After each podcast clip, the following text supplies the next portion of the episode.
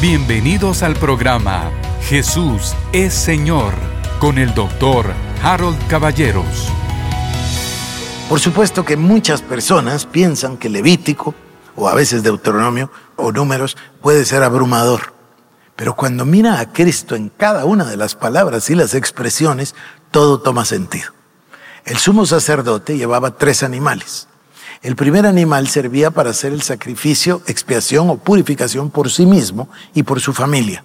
Una vez que había terminado eso, entonces tenía los otros dos animales. Echaba suertes para el Señor y Azazel. Azazel es tipo del diablo. En toda la mitología eh, judía es tipo de Satanás, es tipo del, del diablo. Azazel con dos zetas. Entonces, echaba suertes y el Señor escogía uno de los becerros. Ese becerro era degollado, otra vez igual, y su sangre la ponía en un cántaro y entraba al lugar santísimo y rociaba la sangre a partir del lado oriental siete veces. Es el, tema de la, del, ya vamos a hablar de la expiación más adelante. Y luego había un segundo, un tercer animal, ¿verdad? El tercero lo ponía a las manos a Aarón y pronunciaba todos los pecados de Israel sobre el animal. Esto indica un sustituto. Eso es lo que es. Y luego ese animal era lanzado, no lanzado, perdón, sacado al desierto para que las fieras lo devoraran. Y por supuesto para Azazel. Esto es el pecado. Esto me habla a mí de la importancia de la sangre. Fíjense, si nosotros pudiésemos entrar en este instante en nuestra imaginación al tabernáculo, ¿qué pasaría? Hay un atrio, un lugar santo y un lugar santísimo. Y todo, todo habla de la sangre. Tenemos un lavacro, tenemos el lugar del sacrificio, los cuernos del altar, los cuernos a los que se les ponía sangre. Ahí se va a poner el sacrificio a arder. Entramos al lugar santísimo, está el, incienso y luego tenemos los panes de la proposición, pero ¿qué está enfrente de nosotros? El propiciatorio. ¿Y de qué nos habla? De sangre. Todo habla del sacrificio, pero no solo sacrificio, sino del sacrificio de sangre y por supuesto de Cristo. Ahora sí, número 6, Éxodo 24, versículo 1. Y dijo Jehová a Moisés, sube tú ante Jehová tú y Aarón, Nadab y Abiú, y setenta de los ancianos de Israel, y os inclinaréis desde lejos. Pero Moisés solo se acercará a Jehová y ellos no se acercarán, ni sube el pueblo con él. Y Moisés vino y contó al pueblo todas las palabras de Jehová y todas las leyes. Y todo el pueblo respondió a una y dijo, haremos todas las palabras que Jehová ha dicho. Y Moisés escribió todas las palabras de Jehová y levantándose de mañana edificó un altar al pie del monte y doce columnas según las doce tribus de Israel. Y envió jóvenes a los hijos de Israel, los cuales ofrecieron holocaustos y becerros como sacrificios de paz a Jehová y Moisés tomó la mitad de la sangre, escuchen esto, y la puso en tazones, y esparció la otra mitad de la sangre sobre el altar. Y tomó el libro del pacto y lo leyó a oídos del pueblo, el cual dijo, haremos todas las cosas que Jehová ha dicho y obedeceremos.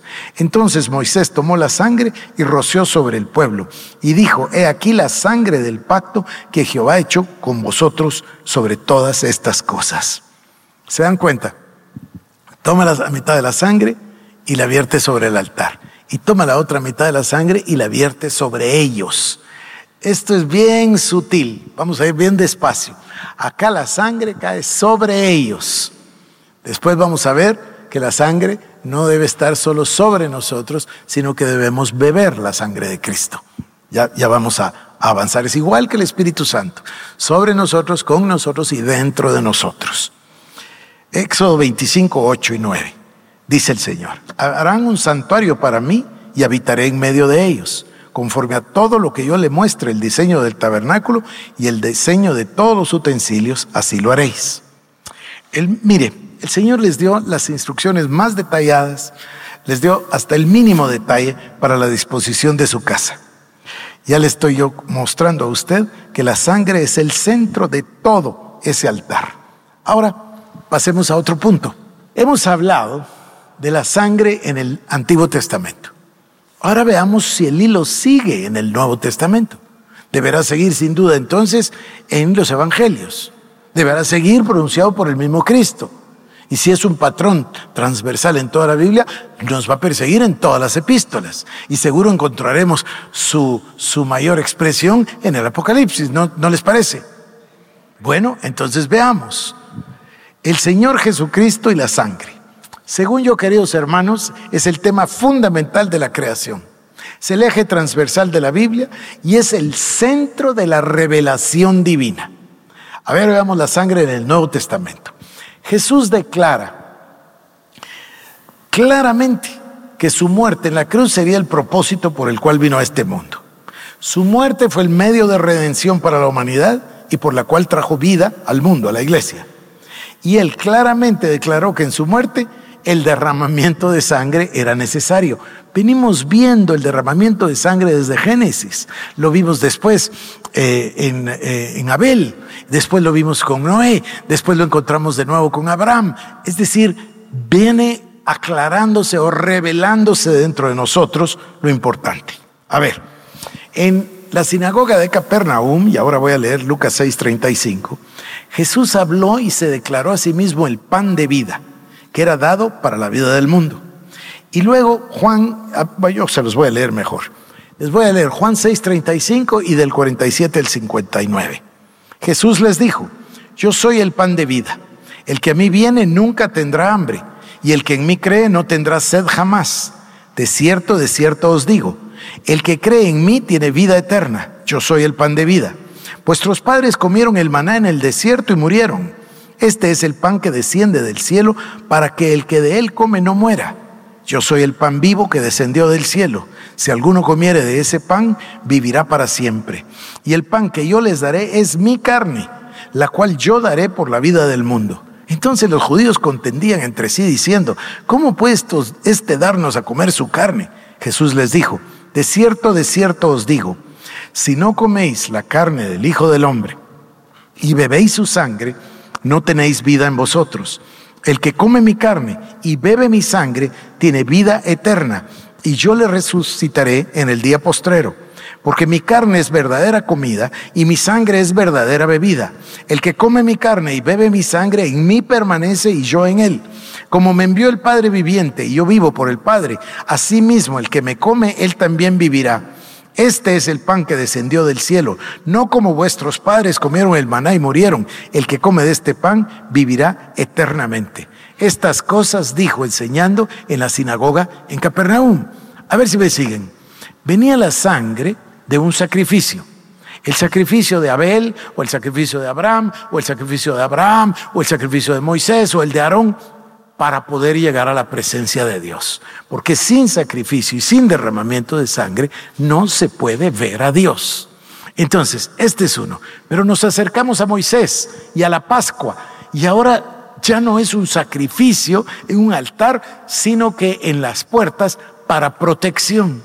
Y ahora llegamos a Cristo. Miren cómo avanza la revelación. Cristo dice, no, no, no, no basta con la sangre para el sacrificio. No sangre, no basta con ser rociado con la sangre. No basta poner la sangre en la puerta, en los postes y el dintel. Ahora es necesario que la sangre la beban. El que come mi cuerpo y bebe mi sangre tiene vida eterna. Cristo obviamente está hablando de este pasaje que voy a leer ahorita, que ustedes conocen de memoria, Mateo 26, versos 27 y 28. Y tomando la copa y habiendo dado gracias, les dio diciendo, bebed de ella todos, porque esta es mi sangre del nuevo pacto, que por muchos es derramada para remisión de pecados. ¿Se dan cuenta lo que hacemos cuando tomamos la Santa Cena? Estamos literalmente bebiendo la sangre del nuevo pacto la sangre de Cristo, cumpliendo todo el sacrificio que viene desde Abel, que viene desde Noé, en Cristo. Hebreos 9:22. Y casi todo es purificado, según la ley, con sangre. Y sin derramamiento de sangre no se hace remisión. Miren, tengo tanto material que lo voy a dejar acá, qué vergüenza me da, pero ¿qué vamos a hacer? No me los puedo quedar aquí hasta la una. Vamos a ponernos de pie, queridos hermanos. Yo oro en el nombre de Jesús, llevando cautivos todos los pensamientos, todas las fortalezas del enemigo, todas las tradiciones religiosas y todo pensamiento lo llevamos cautivo a la obediencia de la palabra de Dios. Oro en el nombre de Jesús, que Dios Todopoderoso, como atendió a la oración de Pablo, atienda a la nuestra, concediéndonos espíritu de revelación y de sabiduría en el conocimiento de Él, en el conocimiento de Cristo, nuestro Señor y Salvador, a quien sea toda la honra, toda la gloria, todo el honor, todo el poder por los siglos de los siglos. Que la bendición de Dios Todopoderoso, Padre, Hijo y Espíritu Santo, descienda sobre cada uno de vosotros. Y que el Dios Todopoderoso nos llene de hambre y sed de la palabra de Dios, de su compañía, de su relación y de su Espíritu Santo. En el nombre de Jesús oramos. Amén y amén. Esto fue el programa Jesús es Señor con el doctor Harold Caballeros. Si quieres más información, búscanos en nuestras redes sociales como Iglesia El Shaddai Guatemala